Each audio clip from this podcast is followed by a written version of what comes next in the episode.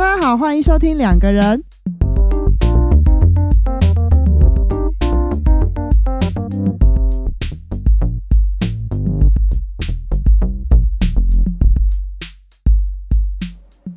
大家好，我是雨。大家好，我是 Y。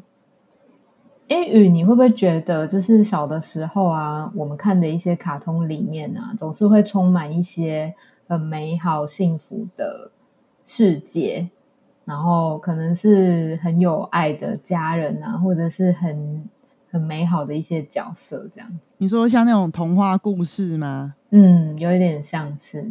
还是讲童话故事太老了，要讲那个什么那种日本卡通。你说美少女战士吗？之类的。可是我觉得美少女战士好像没有，我不知道它有没有一个正式的结局诶。但我觉得它应该也是属于那种，就是他们也都在追求一个，就是打败坏人，然后要创造一个美好世界的这个概念，就是中心主旨。骷髅魔法使好像也是这样子哦，斩奸除恶的感觉。对啊，然后比较你你说那个比较有确定结局的那种的话。好像就是那个叫什么，嗯，迪士尼系列的卡通啊，好像都这样子哈。哦，你是说像公主系列那一些的吗？对，公主系列，对，最后就是会是公主跟王子过幸福美满美满的日子，这样。对对，不管如何，就是那些小时候看的这些卡通，好像都是要创建一个美好的结局，或是美好的未来，对吧？嗯，对啊，为什么呀？你有想过这个原因吗？我在想啊，会不会有很多的人啊，其实是呃，在这样子追求这些可能全知全能的神啊，或者是英雄啊、俊男美女，或者是一个美好的关系，或者是一种爱的感觉，在追求这些东西的过程当中啊，其实也反映了他们可能对于这些事物的一种渴望，渴望哦，嗯。对啊，哎，我也在想说，因为大部分这种卡通都是给小朋友看的嘛。嗯，我在想说，他们会不会是想要把这种感觉带给小朋友，就是带给小孩哦，要给他们一种感觉，是这个世界是很美好的，然后很光明的，充满希望的这样子。或者是你可能遇到了挫折，也不用害怕。会有英雄救你之类的，对对对，类似像是这样，或是你自己可以变身之类的，类似像是这样子。对啊，可是我小时候都会想啊，我小时候尤尤其是看到那个公主系列啊，嗯，都会想说，他们为什么就停在大部分都是停在结婚嘛，嗯，就是婚礼嘛，嗯，但是我那时候就想说，哎，那那那那结婚之后呢？嗯。对啊，我们怎么都不知道他们结婚之后会遇到什么事情，会很想要知道之后的婚婚姻生活。有时候会有点好奇，对，对小朋友来说也会有点好奇。对啊，谁知道会不会结婚了之后，其实还是一样需要做很多的家事，或者是会。柴柴米油盐酱醋茶都还是要管。但他们是公主，可能不用管这些。哦，好了好了好了，就是有点像是说，好像把这件事情，好像有点过度美化的感觉，嗯，就跟我觉得那些卡通好像也在过度美化很多东西，但是我觉得这样子的想法好像有点很厌世。对啊，这让我想到就是，嗯，前阵子其实现在也是啊，好像像心灵鸡汤这一类的。书啊，或者是粉砖啊，类似像这种内容，就特别容易受欢迎。然后，的确在里面的一些留言都可以看得到，就是会有人回馈说，好像这样子的内容可以帮助他开启一个美好的一天呐，或者是在下班之后，Oh my god，在下班听不了这种话，看到之后就会觉得说，哇，今天。虽然说整个日子，呃，就是一整天过得很痛苦，但是看到这句话就有点被安慰的感觉。其实蛮多这种回馈的耶，真的假的？我觉得听不了，听不了，为什么？令人起鸡皮疙瘩哦，很烦呢。为什么？这个回馈蛮好的，是吗？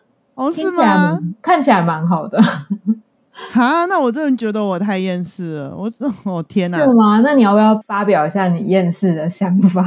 对吗？希望就是不要被讨厌，没关系。没有啊，我就会觉得啊，你那个生活都还是一样啊，啊，你也没变啊，你光是听到这些东西有用吗？哦，对啊，啊，你明天还是会遇到一样的问题啊，然后你自己本人没有没有任何没有任何的不一样啊，对啊，你还是你，你如果只是靠这些东西，嗯，就像那个童话故事一样啊，创造出一个嗯。暂时性的美好。那你还是会日复一日的去经历那些不美好的事情啊，这些东西并没有真的成功的被化解或是转化掉。嗯，我们之前好像有一集有讲这个，对不对？那时候好像就有说，嗯，就是后来有出很多负能量语录嘛，就是之类的东西，就是跟那个你刚刚说心灵鸡汤相对应，好像负能量的话语就。又是另外一种方向去反映，就是人的另外一面的感觉。对，就是感觉好像是心灵鸡汤的东西，比较像是在帮你补给；然后负能量的东西，好像是在帮你呃看见其他人看不见的东西，有点不一样，方向上面有点不一样。啊，对，感觉好像功能上面有点不一样。我刚刚说的那些东西，其实是希望是反映在一些。呃，过度依靠呃心灵鸡汤 来来补充能量的人啦，偶尔看看还是还还还是可以的啦，偶尔补充一下也是不错，就就就偶尔就不要不要依赖，就是 不要每天都在那边看这个。所以你刚刚讲的那一番话是比较是针对那种重度依赖者，对不对？哎，对，重度使用者，就你还去买那买书，哎，不行，就好像很多人去买书。对啊，你这样攻击到很多人。没有，我没有攻击，哎，我没有攻击，我就说不要讨厌我好吗？我没有攻击那些看心灵鸡汤的人。可以看，可以看，可以看，只要不要把它当做是唯一的一种方法就好了。嗯嗯。但是我我其实觉得你刚刚讲到一个东西，我觉得蛮有趣的，就是嗯，心灵鸡汤的东西给人有一种就是被支撑的感觉，对不对？就是好像就像我刚刚讲的那个回馈里面说的，就是看到之后好像又可以开启美好的一天的那种被支撑的感觉。嗯，然后厌世语录，它其实说不定也是一种支撑的感觉，而那个支撑是比较像是一种共鸣，或者是。对，一段话写进了你的心里面，同理，同理，对，黑暗的地方这样子，其实两个都有一点支撑的感觉，只是每个人可能会去选择不一样的内容，就也像说我们吃东西，可能我们会选择想要吃什么，而这些网络的讯息或者是书籍也是选择的一部分。哎，对耶，我觉得是。有些人他在某些时候，就是他可能遇到困难，或是他觉得很累的时候，他可能需要的不是心灵鸡汤这种东西。比如说像我好了，我就不是很会去看心灵鸡汤这种东西。但是我觉得负能量，就是你可能可能刚刚讲的厌世语录这个东西，好像可以让我觉得我这些不好的情绪，就是延续之前那一集的概念，这种不容易跟别人讲、不不不太能表现出来的情绪。能够被看见、被说出来，然后被理解，这样子。嗯，对。虽然我也知道，就是外面的世界还是这样子，不会变。嗯，对。因为我个人啊，我觉得分享一下我为什么不太喜欢看心灵鸡汤好了。因为我觉得我看过，然后看过之后的感觉是，呃，很多事情我不是不知道。就在心理经常讲的东西，我不是不知道这些东西，我都知道。嗯，但是他并没有办法帮助我解决可能当当下的那个难关或是那个坎。嗯，对，嗯嗯，对，所以我就会觉得，嗯，就是呃，偶尔看看就好，就是获取一些嗯不一样的观点之类的。所以你其实讲到一个重点是，这些支撑我们的东西，它可能。就是一个支撑的东西，但实际上真的，呃，你正在遭遇到什么，或者是你的难关是什么，那个只有你个人是最清楚的。而对那个东西，就是会不会，其实我们会希望被支撑，其实也是我们内心中有某个脆弱需要被支撑嘛。所以那个呃不断的渴望去追求美好的东西，或者是呃渴望去拥有那些好的、好的、好的东西，其实也是在反映我们内在所匮乏的。有的时候可能鸡汤类的话语或是句子啦，它都比较有点像是开导性质，你懂吗？如果你有看过的话，开导性，你可以现在去 Google 看看，就是心灵鸡汤 看会跑出什么东西。对我觉得他们大部分都是呃比较偏开导类型的句子，然后对，然后给你比较有希望感或是方向感。通常都比较正正面呐，所以他才会说是心灵鸡汤嘛。对，所以我会觉得，当你真的陷在那个不好的情境里，甚至是情绪里的时候，有的时候这些东西的帮助其实是有限的。嗯，对啊。那你觉得啊，就是那个时候你发现到这些东西帮助你是有限的时候，你是怎么又重新去调试你自己的？看当时遇到的问题耶。嗯。真正知道问题症结点的还是你自己嘛？就是你自己才知道你为什么会这么困困难，就是跨过这个坎这样子。所以首先你必须要对自己很了解，就是你跨不过去的那个坎到底是什么。哦，对对对对对。比如说你很希望，嗯，假设你很希望别人注意到你的努力，嗯，对，这是你的点。嗯，那你必须要先知道这件事情，你才会知道为什么你会觉得这么难过，然后你可能看很多事情都不顺眼，这样。嗯，因为其实老实说，那些外在的事件可能并不真的是一个困扰的来源呐。嗯，哎，你要不要多说一点这个？我觉得这个应该很多人都会搞混诶。你有实际上的例子可以举吗？实际上哦，嗯，因为你刚举的那个例子其实蛮好的，我觉得。那我觉得就继续用这个例子，然后再多加一点好了。我现在在编剧嘛。好好好，再再对，就是我刚刚 说的例子是说，假设你其实真正介意的点是你希望你的努力被看见。假设啦，在工作职场上好了，嗯，你希望你的努力被看见，但是你可能职场上发生的困扰，可能是呃工作分配的不均。假设啦，这真的是我随便假设的，就是可能是工作分配上的不均，然后让你觉得很不爽。然后怎么样都过不去，然后这时候可能你周围的人，呃，周围的人可能包含心灵鸡汤 之类的，可能就会跟你说，成功的人是付出什么几趴努力，什么几趴那个那个，我都不太会背这种东西，反正就是你们知道的，意思就是叫你努力一定会得到回报的意思。嗯，然后有些人可能就去看，但是你知道，假设以以我个人来说，我看了就会很，反而会有点。火大就觉得说我就很努力啦啊，为什么我就要做比别人多啊？人家跟我得到的回报是一样的，我凭什么要做的比别人多？哦，嗯，你懂吗？我不会因为看了这个东西之后，我就觉得对，没错，我就是做的比他多，我就是可以得到比他还要多。对，当然可能在某些方面会，就是你可能得到的经验是你自己的，嗯，但是你当下一定不会去这样想嘛，你一定会沉浸在那个情绪里啊。嗯，如果当这个时候你能够理解自己是什么样的人，或是你自己的需求是什么的时候，你可能就会知道说，哦，其实你只是想要有人重视你付出的努力这件事情而已。你其实 care 的其实并不一定是那个结果。哦，对，大概是这个意思。就是你会觉得说，你希望人家可以。看见你已经尽力了，或者是你付出了多少，而不是这件事情实际上到底成不成功这样子吗？当然是成功是最好啦。对对对，或是你跟那个人你们之间呃获得的结果，比如说职位啊，或是薪水啊这些东西。回到那个正向的世界这件事情，就是整个社会氛围或是整体气氛，大家都比较。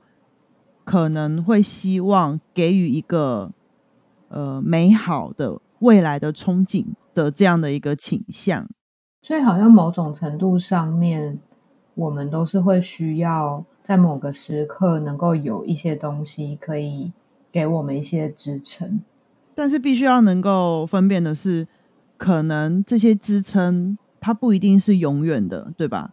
不能一直找，一直找，一直找吗？如果你要的话，也是可以啦。如果你可以的话，对。但我觉得最根本的问题就没有得到解决啊。哦，嗯嗯，对。但是这个可能并不是真的解决问题的那一把钥匙。嗯，它可能只是暂时给你一些福利，让你可以飘起来，这样。嗯嗯。但并不等于它不好嘛？对对，不，并不等于它不好。甚至我觉得，假设你真的很迷茫，就是你可能呃对事情或是对很多思想概念都还很迷茫的时候，我觉得去看这些东西，尤其是心灵鸡汤类的东西，也不一定是一件坏事啦。哦，真的吗？这句话从你的嘴巴讲出来好。糟糕，我自打嘴巴，好妙哦！你你你，哦天哪，你多解释一下。没有，因为我的意思是说，假设你没办法自己去体会，就是可能你的历练还不够多，然后可能你还没体会到这些东西的时候，嗯，你去看一些索引，你懂吗？就是可能翻翻字典什么的，嗯嗯，有人告诉你这件事情，我觉得也不不一定是件坏事。你这样讲到就是心灵鸡汤，好像他们普遍的有一种特色，就是呃指导性蛮强的，而且都有点类似像是一种建议的感觉，就是那个句子比较是肯定句的那种。对，然后都是在讲一个概念。嗯，对我还有想到一个，就是可能。可能谈恋爱分手的时候，好像也很常会需要看这些东西。对，就是你可能神志比较不清的时候，会需要这种比较比较有力量的的的话语，比较稳定、比较确定、肯定句、平安的感觉的话语。嗯，对，就是好像可以给你一个方向感的感觉。这样没有把它凹回来？凹回凹什么？对。凹凹那个就是 心灵鸡汤这件事情，你很怕得罪？我没有，我没有，我没有在攻击 心灵鸡汤。可是会不会很多人会觉得你给予太过正向的概念，或是注入太多希望感，会不会听起来很假、很虚假？哎，我觉得有时候的确是这样的，会让我觉得有一种假假的那种感觉。哦，看吧，不是只有我一个人这样觉得。嗯，可是我在想这件事情啊，就是我我回答你说我觉得有点假假感觉的同时，其实我也在想说，这会不会是其实是我们两个人都不是很相信，呃，这个世界是完全正向的。嗯，像我们之前那一集讲的，你说悲观跟乐观吗？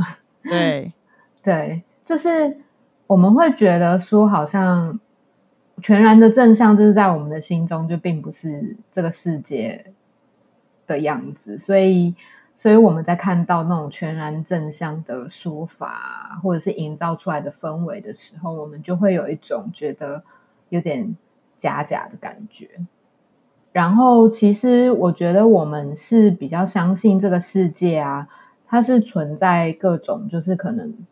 嗯，没有被定义，或者是可能，呃，它是各种颜色的，而不是那样子，就是非黑即白，就是不是正向，就是就是负向的那种状态。我们比较相信的是，它是一个有弹性的状态，这样子。嗯嗯，有灰阶的，对，类似这样。你刚刚这样讲，就让我想到，之所以会有人过度的去。依赖正向的观念这件事情啊，就是可能都会跟你说一些嗯很正向的东西啊，然后给你希望的感觉啊，让你觉得这世界很美好。这这种这种类型的状态啊，嗯，尝试着去想想看这些人内在的状态。我在想，会不会其实就是我们刚刚讲到那个浮木的概念嘛？嗯，我我我是觉得那不是。真的解决问题的钥匙吗？但是我在想，对这些人来讲，找到钥匙其实可能不是那么的重要。重要的是一直有浮木让他们飘着。或者是找到钥匙，对他们来讲，不见得是一件容易的事吧？应该也可以这样讲。嗯，这就不好说。我们不要无故攻击人。不是啊，因为其实有时候，就像你刚刚讲，的确很困难，是吗？对啊，就像失恋那种迷惘，然后你一定要花时间下去，然后可能短时间之内都没有办法解决的问题。那那是暂时性的啦。对啊，那种问题，其实，在那个当下要找到那一把钥匙，其实是很不容易的事情对对，所以我才会说，其实浮木是提供了一个暂时性的的支撑嘛。嗯，对对，可以让你继续安稳的飘着。但是如果某些类型的人可能太过沉浸在这个这种方法里，或是沉浸在这个世界里的话，嗯。我在想，可能他们也比较缺乏去寻找钥匙的能力，对他们就只是一味的可能依赖的这些很美好的浮木，让他们可以载浮载沉的这样飘着。这样你说的这个情境啊，让我想到就是客体关系里面有一个理论是，好像呃认为说婴儿他可能在。长大的过程当中，他某某种程度上需要妈妈给予一种错觉，那种错觉是一种美好的全能的想象，来满足他生存上面的各种需求跟欲望。也就是说，呃，这个婴儿他可能需要什么，或者是。他比如说，嗯，想要喝奶啊，或者是想要想要玩啊，这些的这些的需求都可以，就是透过这个错觉让他满得到一种满足，所以他就会觉得他自己很很能够在这里面这个世界，就是他的世界里面呼风唤雨这样子。我要奶得奶，这样。对对对对对。然后这种幻觉其实是一个过程，就是成长的一个过程。所以我也在想说，会不会有的时候我们人生存在这个世界，有的时候我们还是会需要某些全能的幻觉，对，或者是错觉，就是会让我们感觉到好像一时半刻自己其实是有能力，或者是一时半刻自己其实是可以。在一个美好的、美好的环境里面的这样子，嗯嗯嗯，的确的确是。而且你刚刚那样讲，让我突然想到某些，就是可能，尤其是走我们这一行啊，很很容易会遇到一种类型的人，就是那种燃说是燃烧自己照亮别人的人，哦，对吧？嗯，对吧？嗯，我们可能会觉得他有点，嗯，可能过度。投入于呃帮助别人这件事情，嗯嗯嗯嗯，对，然后可能忽略了自己的需求，或者是会让人家觉得他好像没有自己的需求，嗯，都是为了别人付出这样，嗯，但我觉得这有点像是很有有些妈妈或是家长可能会对小孩讲的，就是他们可能会忽略自己的需求，然后。把小孩的需求放在第一位，甚至有些情侣之间可能也会这样，也会出现这样子的关系。然后我就在想，其实我以前就曾经想过，嗯，就是他们难道真的是没有自己的需求吗？就是在他照顾别人这件事情上面，他难道真的都只是为了别人吗？没有一点点是为了他自己吗？你想这个会让我想到说，就是好像其实我们。没有资格去说我们的任何行为都会是全然利他的，耶。就是我们好像，呃，不管是做什么事情，里面一定都会有，即便是完看起来完全利他的事情啊，里面一定都会有利己的部分。对，比如说像你刚刚讲的那个全能感，我觉得在被称为。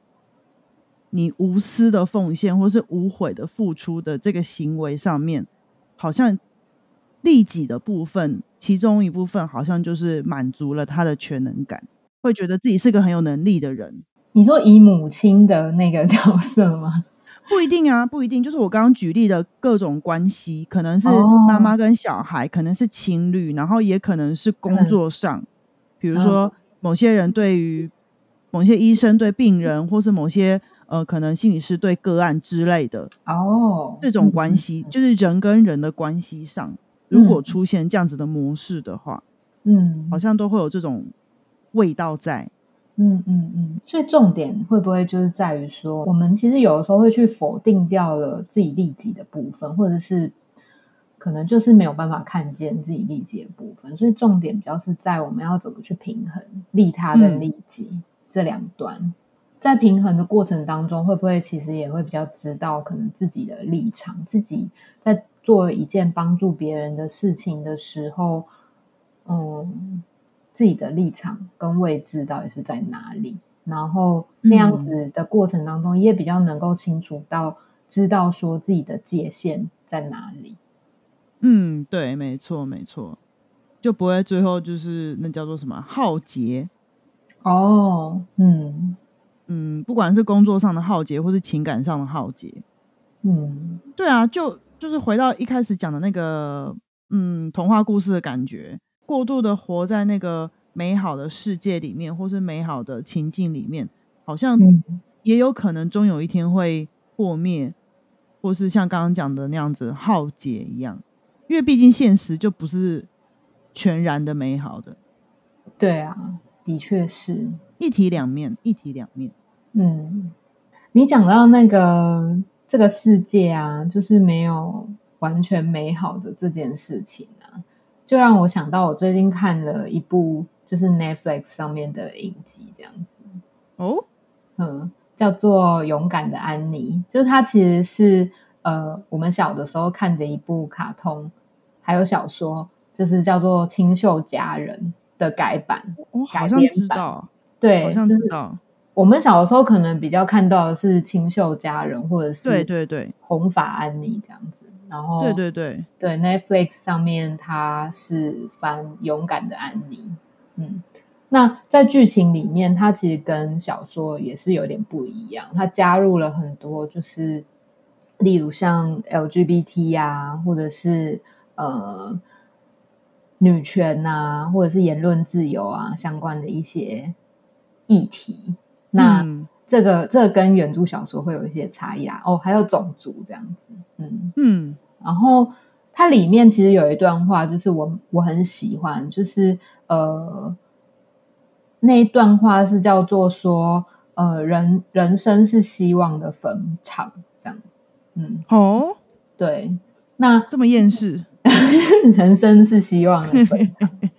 但是我觉得这一句话之所以在这一个小说里面有趣的点，是在于说，这个小说从头到尾，它其实都是一个比较偏向正向而且欢乐，然后呃，主角就是勇往直前的一个故事。但是这句话也是从主角口中说出来的。他说他以前在孤儿院的时候，嗯，过过着那种很痛苦的生活，他。看到这句话的时候，他就觉得他讲这句话就可以安慰他自己，这样子。哦，就像我们刚刚讲的那个厌世语录一样。对对，然后再加上就是呃，整个过程当中看到主角其实一直不断的勇往直前，然后非常的对于各种事情，他就是非常。呃，勇敢，然后愿意就是挺身而出的那个形象的时候，再搭上这句话，你就会觉得说，好像其实虽然我们的人生看这句话，好像我们的人生就是一个注定失落，就是你被生出来就是一种一一场失落的开始这样子。但是，但是，呃，这个主角在这个坟场里面，他仍然都还是保持着希望的。嗯，然后我觉得，其实人生最难的一件事情，其实不是你意识到，就是这个人生是一个坟场，它可能充满失落。最难的不是这一件事情，最难的是在这样子的失落的过程当中，你仍然愿意，或者是仍然勇敢的做自己，或者是嗯，去像那个 N 一样，就是勇往直前这样。相信希望，对，相信那一个闪亮的东西其实是存在的，这样。嗯，对。所以其实这好像是一个历程诶，就是它并不是一个，比如说像是小孩婴儿刚出生那样子，嗯，一出来就发现世界是美好的，是充满希望的。他必须要经过一个失落的历程，嗯，然后最困难的地方是在经过了这样子的低低谷之后，你还能够去营造或是创造出美好的未来，这件事情是最困难的，嗯。所以在看看那些美好的东西，会不会其实也反映出我们其实是向往那个美好的未来的样子，然后我们也很努力的想要去贴近那个样子。没错，嗯，对，所以才会有梦想嘛，对不对？哎呀，后来做一集梦想，你真的是每一集都在滚。哎，可是真的就是刚刚好，又不是我故意的。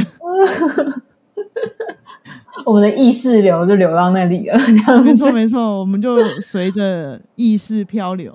嗯，好啊，那因为我们是在台风天录这一集，不知道有没有录进那个雨声。我们也是在一个没有那么完美的情境之下录这个失落中，对，录这个这一集的节目这样子。对，那今天的节目就到这边喽，大家拜拜，大家拜拜。